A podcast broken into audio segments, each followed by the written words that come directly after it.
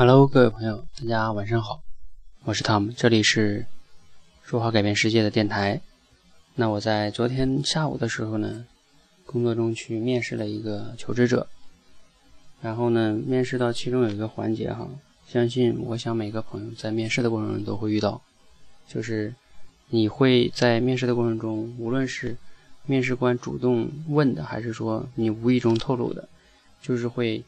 遇到。你自己的缺点，或者说你曾经工作中的一些不足，那当你被问到这些问题的时候，你会怎么处理？是隐瞒，还是实话实说？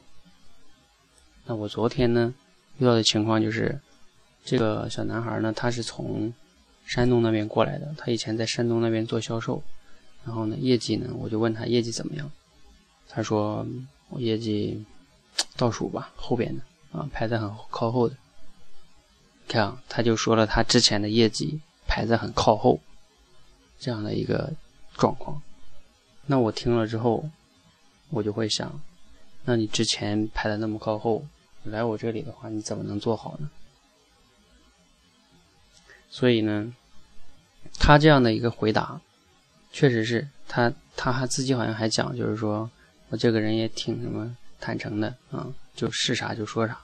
他那意思我我挺挺那个实在的，对吧？啊，不好就是不好，对，你是表现出这个特质了，但是你仅仅表现出这个特质就够了吗？那你表现出这个业绩这么差，这对你来说这个面试是非常不利的。那我们每个人在这个面试的过程中，其实有很多情况下都会展示出，就是我们自己身上的一些不足的问题。那你是怎么来应对的哈？到底是该呃隐瞒呢，还是实话实说呢？啊，那当然这里边我首先说一个啊，我是不赞同去欺骗的，就是说，比如像这小男孩，他就说我业绩非常好啊，啊排在前几啊，就是这也不好，这是明显的欺骗，因为你不要以为面试官都很好糊弄，一般呢他能坐在你对面面试你，证明他还是有经验有能力的，这个叫。他很可能问你几个问题，就把你撒谎，就是那个点给找出来了。他如果发现你撒谎的话，那就是基本上直接判死刑，还不如你实话实说了。所以我不赞同欺骗哈。那但是呢，你其实在一定程度可以不说，就是如果他不问那些东西，你可以不说。那如果他问了呢？其实你可以说，你一定要说，说。可以分为两两个维度去说，一种呢，最好的一种说法是什么呢？就是你能把一些不足变相的说成了一种优点，或者说让对方感觉到这个不足和缺点对于你现在应聘这个工作是优点。举个例子，比如说你面试的是这个。呃，销售吧，啊，嗯，人家问你有什么缺点，你可以说，啊，我这个人就特别较真儿，我就是，就是看见谁要是比我好，我就非常受不了啊，我要是什么什么没有，就是谈下来要被人落下，我非常受不了啊，我也不知道怎么了，我就特别爱跟别人比，有时候我都怎么怎么着怎么着，你这个特质可能在别的工作上会觉得有缺是个缺点，但在这里它就是个优点。啊，那比如说再举例子，你去面试一些什么啊需要策划类的，你就可以说我这个人平时脑子里像跑火车一样啊，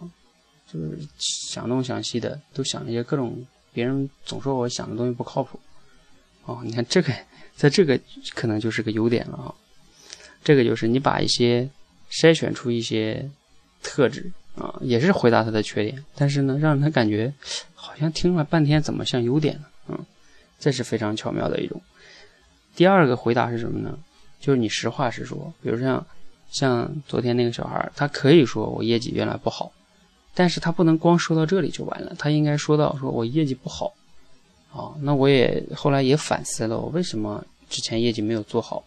你要这个反思出几点原因，然后呢？说，那接下来来北京之后呢？我根据之前的一个经验，然后我现在我知道我接下来该怎么做了。你看啊，这个也非常好，就是说我是以前做的不好，但是我经过反思跟这个总结啊，我现在知道该怎么做能更好。这个特质就是不一样的，一个是实话实说，另外一个就是说，更重要是，我们能从他身上看到，哎，他这个小孩愿意思考、跟总结、跟反思。那接下来我录用他，他以前跌过跟头，他现在就能变得更好了。啊，你传递出这个信息，其实也把你原来的这个缺点跟不足变成了一种优势。所以，面试这个件事情啊，它就像一个销售一样。